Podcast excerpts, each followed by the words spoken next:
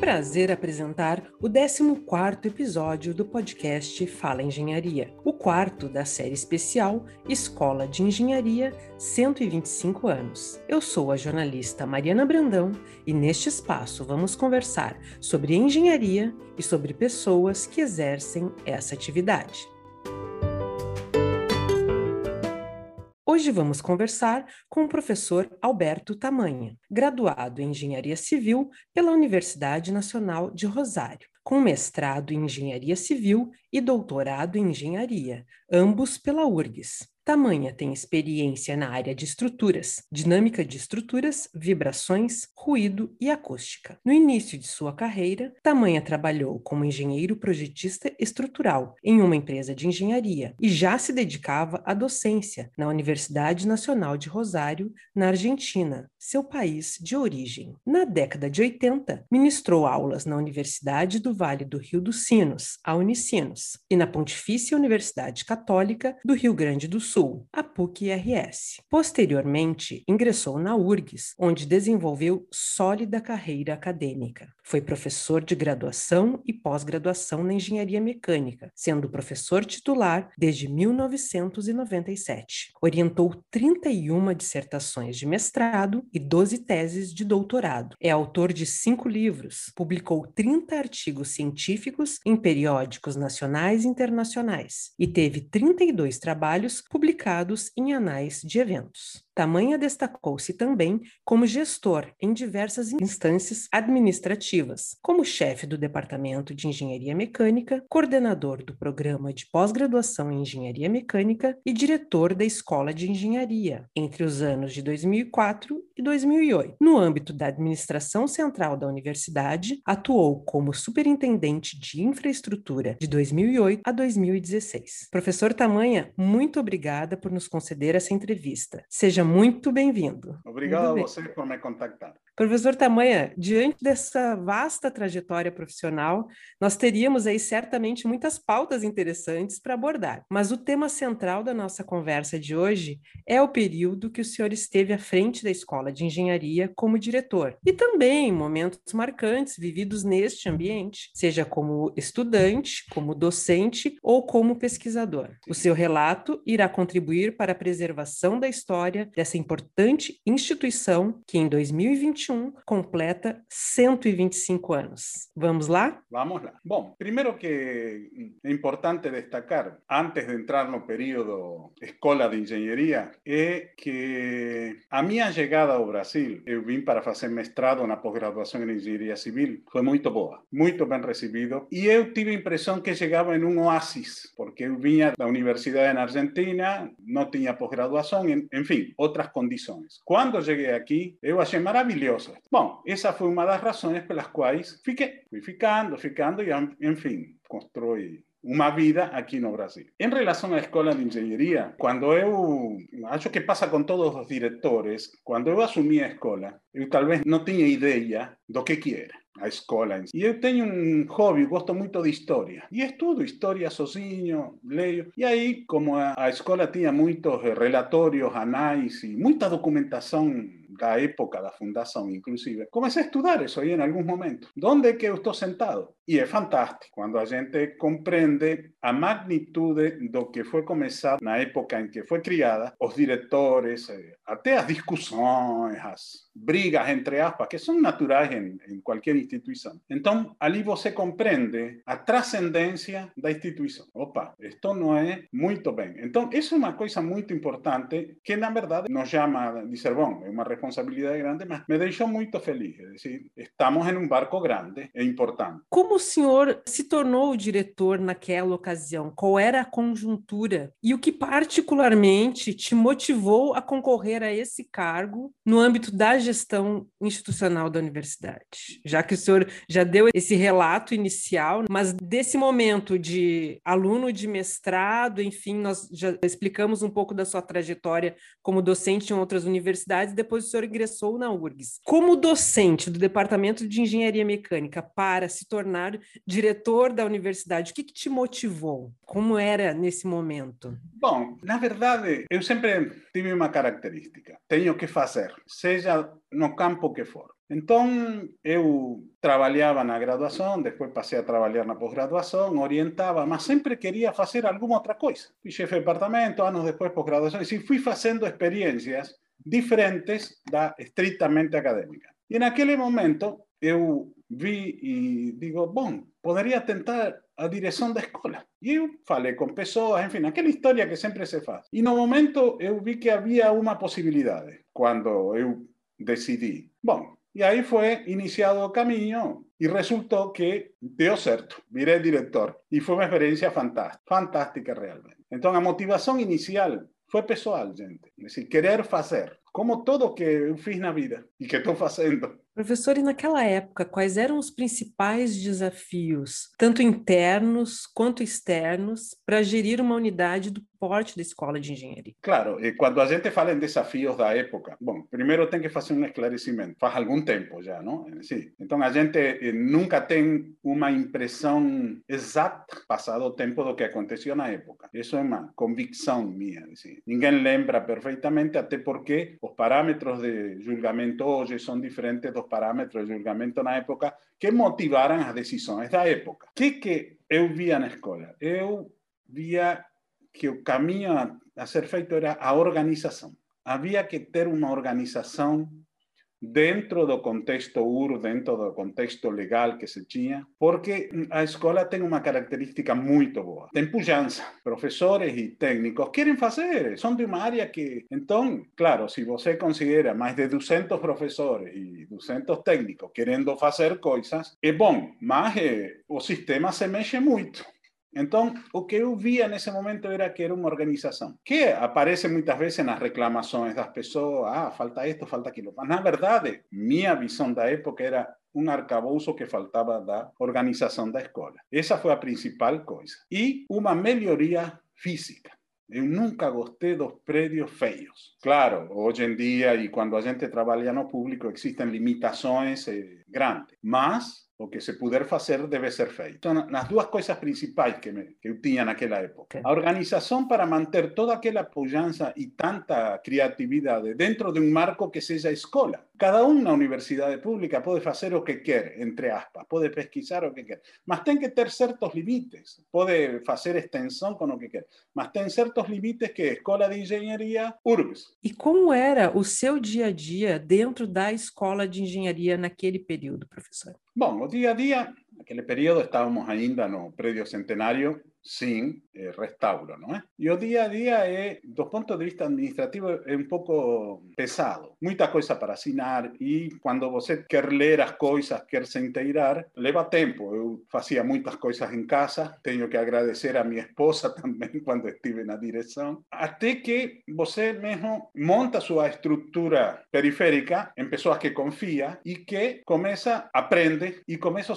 a andar mais rotineiramente. Então, esse era o dia a dia. E a outra parte do dia a dia era visitar lugares. Há que olhar as coisas com os próprios olhos, porque, embora as pessoas sempre tentem dizer o que pensam e o que veem, são motivações diferentes. Então, para um diretor julgar algo, se é importante, não é. O diretor tem muito poder e julga muita coisa, e decide muita coisa através de sua assinatura de papéis, de ofício, enfim. Ele tem que saber. E, para mim, na minha característica pessoal. Saber significa ir, ver, sentir o ambiente. E já tínhamos ali a escola com sede no centro, mas também com uma parte significativa no campus do Vale, não é, professor? Sim, sim, sim. No campus do Vale é significativo e umas instalações novas, boas, bem melhor conservadas que no centro pela idade dos prédios. Embora no centro a escola tinha uma presença importante, no campus central, não é? Professor, e como era a estrutura quando o senhor assumiu a direção e o que foi melhorado nesse aspecto? E quando eu me refiro à estrutura, eu não digo somente a questão da estrutura física, mas também, como o senhor próprio já citou,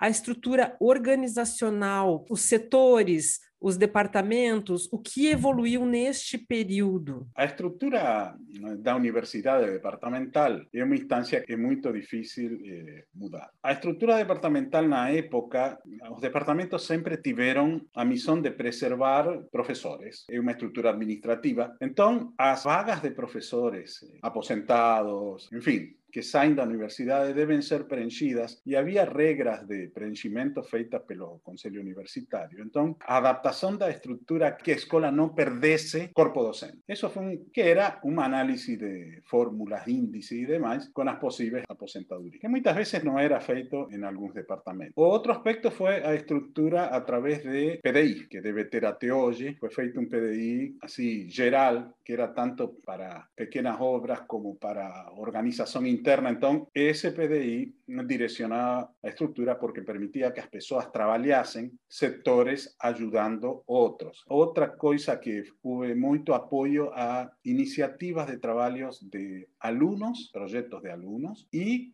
de profesores que trabajaban con alumnos de graduación, concursos, eh, no puedo precisar ahora porque no me lembro exactamente todos, más, entonces esa fue la cosa. Y otro aspecto es que la organización que se tinha era que o diretor não era somente alguém que esquentava a cadeira no prédio centenário e não era somente um síndico. De... Ele tinha uma missão, poderia apresentar eh, ideias. Claro, não é ele que vai realizar ideias, é o corpo docente. E isso foi o que foi feito. Para, claro, sempre tem amigos e pessoas que não gostam tanto do caminho que se toma, mas isso é natural em todas as direções, acho que a escola teve. Professor, o senhor PDI e sim, nós temos atualmente plano vigente de hum. desenvolvimento institucional, do qual, inclusive, este podcast é uma das ações, manutenção da memória da escola e de registro até dessas questões do dia a dia, mas também nós temos uma outra equipe que está trabalhando e construindo em detalhes a linha do tempo da escola. O material elaborado por esta equipe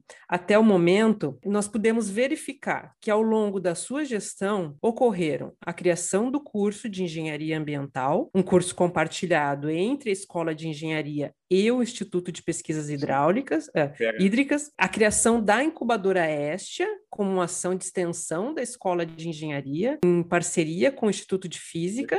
Isso, ambos no ano de 2005. A implantação do programa de pós-graduação em Engenharia de Materiais, com credenciamento do mestrado, e a implantação do programa de pós-graduação em microeletrônica, com credenciamento do mestrado e doutorado no ano de 2006. E também a criação do curso de Engenharia de Controle e Automação em 2007. Não é pouca coisa, não é, professor? É, mas a virtude de todo isso não é do diretor. A virtude do diretor é que quando chegam as iniciativas de todas essas pessoas que trabalharam para esses cursos, é dizer, sim, vamos para frente. É isso que temos que fazer. Também eh, teve a pós-graduação em design algo que era junto con arquitectura, que vieron los profesores de algunos cursos y eu que me preocupaba. Había muchos profesores doutores no pertenecientes a cursos de posgraduación. Porque os índices da CAPES na época, claro, eu tinha sido coordenador da pós e você tem que graduar a base dos professores com o número de alunos, a produção do curso, porque o curso é avaliado. Por outro lado, você tem um curso, concursos para professores que exigiam, a maioria dos concursos eram para professor adjunto com doutorado. Então, com o tempo se cria um desequilíbrio e um professor doutor, sem ter onde ele canalizar aquela vontade que ele tem de pesquisar, de orientar, com o tempo fica complicado. Eu vi assim, assim, essas pessoas precisavam um canal. Então, de aí que eu falei com alguns professores que curso se pode fazer. Havia muita, muitos professores de diversas áreas nessa parte de design e pessoas eh, a tocar para frente. E foi feito. Não sei se formalmente terminou durante minha gestão, aprovação e todo, não lembro mais. Isso acho que é importante, não deixar que o professor não tenha onde trabalhar bem, porque no fin há um esforço muito grande, um gasto muito grande, às vezes da instituição, às vezes do país, dos órgãos financiadores, em formar doutores. Depois chega o doutor e temos que lhe dar condições que ele trabalhe. Professor, em sua opinião, qual é o papel da escola de engenharia perante a sociedade gaúcha no passado e atualmente? Olha, o papel no passado, que é fantástico, a razão pela qual foi criada, pelo que eu estudei, é que era necessário ter técnicos na região para desenvolver na região, você precisava engenheiro. Tal é assim que, como não havia, tá, criaram a escola de engenharia, depois não havia alunos para entrar na escola de engenharia. Então, a própria escola de engenharia cria escolas técnicas para formar alunos que possam entrar na escola de engenharia e de aí formar engenheiros. Então, do ponto de vista da ideia, fantástica, ideia 1896 que começou, um dos pontos fundamentais é formar pessoas na região onde a escola está. Isso a escola está fazendo. De aí se evoluiu, historicamente também for feito, nos primórdios da escola, a atuação da escola tecnicamente na sociedade onde ela está inserida, resolvendo problemas. Isso também se está fazendo. Hoje em dia, isso é muito importante. Porque é importante a pesquisa de ponta, geral, todo. Também é importante a pesquisa que resolve os problemas que temos, do ponto de vista prático, que às vezes se torna pesquisa de ponta. Então, eu acho, e era uma coisa que eu me lembro que repetia sempre, a escola tem lugar para todos, para todos os perfis de pessoas, para este tipo, para esta linha, para aquela linha. Não deve ser uma coisa restrita, que só fazemos isso. Às vezes, os seres humanos temos tendência a dizer, se não é gremista, é colorado. ¿no es? Disculpen sí. a comparación con el fútbol, mas no, hay lugar para todos, es un leque de cosas. No hay que limitar las cosas a un eh, sistema de pares de opuestos, de que esto está bien y aquello está mal. Si esto no está, no, gente, há lugar para todo mundo e há muita coisa para fazer. O que eu vejo assim hoje que há mudanças muito grandes do ponto de vista da transmissão do conhecimento. Ou seja, se não tivéssemos a pandemia, nossa conversa seria presencial.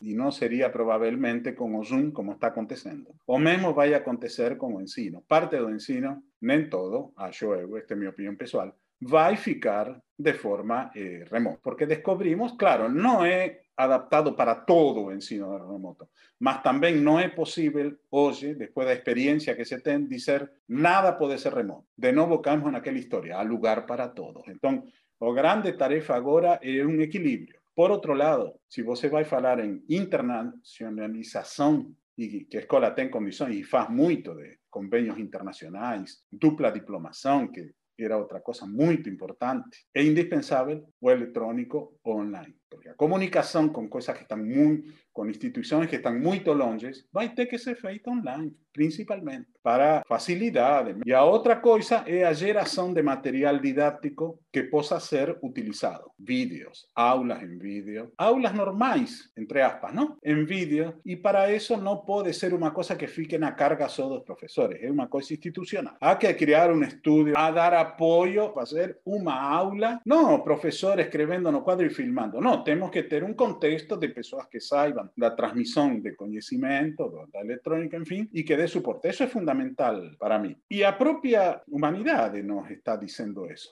Es un ensino híbrido, por usar palabra, que tiene que tener esa parte visual. Tenemos grandes laboratorios, van a permanecer. Nada va a ser, dejamos laboratorios, pasamos a filmar. No, mantemos los laboratorios y tenemos que criar los estudios de filmagem. Es decir, Você tem que ir agregando, não é tirando uma e botando outra. O senhor falou desse redirecionamento a partir de um momento de crise que a humanidade está vivendo e o ensino, Sim. essa questão do ensino remoto, de aproveitar que estamos vivenciando nesse momento para um futuro diferente do que se vislumbrava num período pré-pandemia. Isso também não vem a colaborar para a solução de um problema crítico na universidade, que é o problema de falta de espaço físico que nós vivemos há muitos anos. Você sabe que depois de ser diretor de escola de engenharia, eu fui oito anos superintendente de... E escutei essa frase que a senhora acaba de dizer milhões de vezes. Então, eu comecei a fazer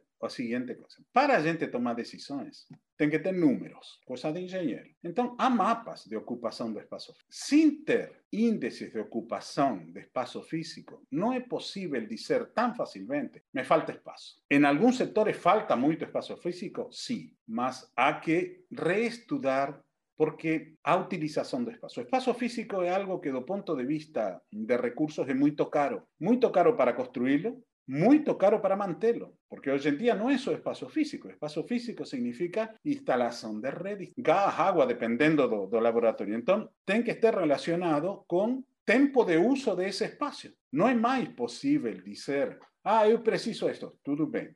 Precisa. ¿Cuántas horas por semana ese espacio será utilizado? ¿Cuántos alumnos por posgraduación, por graduación? Sí, hay que comenzar a tener índices de definición de espacio físico. Es obvio que si yo paso algunas cosas online, esos van a dejar de usar un espacio físico y podrá ser redistribuido, reproyectado. Ahora, hay que tener índices gerais para reproyectar. Eso no puede salir somente la persona que haya que necesita, porque o que haya que necesita, fala, mas o que tende mais, nunca fala. Entonces, na verdade, só escutamos un lado da coisa. Entonces, ahí donde entra o que eu digo que hay que ter un marco escola de engenharia, aliás, hay que ter un marco URBS. Esa experiencia eu tive de perto durante oito anos e se fizeram muitas coisas. Ali no campus central tem o prédio de salas de aula, que para as aulas de aulas gerais, próprio prédio centenário, com a recuperação, etc. Mas, o que, que eu diria? Sempre vai faltar espaço físico a os olhos das pessoas que estão. Se eu lhe pergunto, você gostaria de ter um apartamento maior? Você vai me dizer, sim, gostaria. Pode ter? Pode, mas vamos ter que ter critérios. Perfeito, professor, perfeito. Desculpe, mas eu não pude resistir a essa oportunidade de abordar esse tema. Professor, uma questão mais pessoal. O que a escola de engenharia significa na sua vida? Olha, a escola de engenharia eh, significa muito, não somente porque fui diretor. Eu cheguei aqui, entrei num mestrado, para mim o mestrado era o terceiro andar do prédio novo. Passei dois anos ali, trabalhando, estudando aquela história toda. Quando eu entrei como professor, me lembro que o chefe de departamento da época me disse: Vamos que vou te apresentar o diretor. E isso que quer? Digo: Quem é esse cara? Nessa época era o Cruz da Costa, o diretor. Ia ser colega de departamento, justamente. Então, aí a gente começa a ter outra dimensão. Então, a escola de engenharia ela foi importante para mim desde que cheguei, embora eu não soubesse. E depois, como diretor, foi uma das experiências mais importantes que eu tive. A gente se dá conta disso Depois tem uma certa saudade quando deixa, mas eu acho que as coisas iniciam e terminam. Além do mais, é a única que deixa foto na parede, não? Sim, inclusive foi a primeira vez que eu avistei o senhor, foi numa foto dessas lá na parede, na galeria dos ex-diretores. Na galeria dos diretores. Antigamente, vocês veem o relatório da escola, havia uma sala na escola com as fotos e que nos corredores se chamava a Galeria dos Mortos, porque si contaban a fotos a mayoría, lógicamente, era uma, uma sala histórica, não? Isso está nos registros da escola. Mas hoje em dia ainda temos muitos vivos ali. Que Graças estão... a Deus. Espero continuar também. Professor, e o senhor lembra de algum fato ou algum momento emocionante vivido pelo senhor ao longo de tantos anos dedicados à escola, seja como diretor ou em qualquer outro momento? Há um momento emocionante que se repete. As primeiras vezes tem muita emoção, depois a gente vira a rotina, que são as formaturas. Quando você vê toda aquela gurizada lá, e é uma turma, é outra, é outra, são muitas engenharias, não? Que dividíamos com o vice-diretor. Pensa, puxa vida, isto é algo importante. Então, esse, para mim, foi, eram os momentos mais fortes así de escola, porque después, claro, ¿qué que acontece? Después de tanta formatura, a cosa se torna um pouco habitual, mas no início é impactante. E o senhor se lembra, ou gostaria de destacar, alguma descoberta científica ou técnica que foi marcante nesse âmbito do desenvolvimento tecnológico, das inovações científicas produzidas dentro da escola? Algo que o senhor realmente disse assim, puxa, isso é muito relevante, isso é interessante, isso é surpreendente? Eu não lembro de nada que seja assim neste momento. O único que eu realmente destaco como impactante é a atuação da escola, do, através dos laboratórios dos professores, nas pesquisas e projetos de extensão. Trabalho com empresas. É impresionante. Así que a gente dice, ah, están somente lá dando a aula. Não, gente, é uma pujança fantástica isso. Professor, o que o senhor gostaria de celebrar nesses 125 anos de história da escola de engenharia? Gostaria de celebrar que a escola, como sempre esteve, se abra a um mundo que é menos esquemático, a que se abran a novas possibilidades de ensino, a novas possibilidades de pesquisa. É decir, toda uma coisa nova porque está vindo, já está aqui. O que fazíamos antes pode permanecer, repito aquele conceito, mas o novo tem que entrar também. Isso eu gostaria de celebrar. O que o senhor deseja para o futuro da escola? Como o senhor enxerga a escola, por exemplo, daqui a 25 anos? Bom, daqui a 25 anos eu não vou ver a escola, então não vou enxergar nada. A escola tem coisas fundamentais. Uma, a excelência. Não perder a excelência. O novo que a, a, gente tem que ter não faz perder a excelência. E não tem que fazer perder a excelência. Isso é a primeira coisa. Porque a escola é uma para muita coisa que se ensina por aí. Se a escola de engenharia ensina, se a escola de engenharia faz, está certo. Então, isso é um ponto fundamental. E segundo, que cada vez mais tenha relações internacionais. Nos vizinhos, longe, perto e com todo mundo.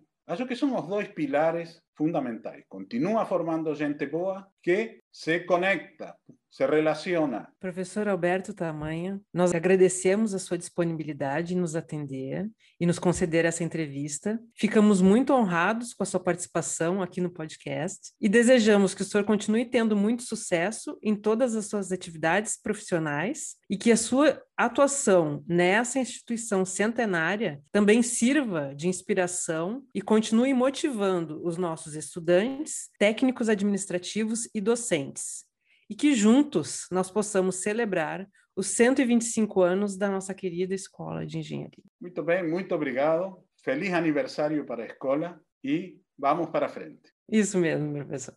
Até sempre. Muito obrigada. Este projeto de comunicação é parte do Plano de Desenvolvimento Institucional PDI da Escola de Engenharia para o período 2020 a 2022 Acompanhe nossos episódios nas plataformas de áudio, pelo nosso site www.urgs.br barra podcast Fala Engenharia e pelo Lumina Podcast URGS. Muito obrigada pela sua companhia e até o próximo Fala Engenharia.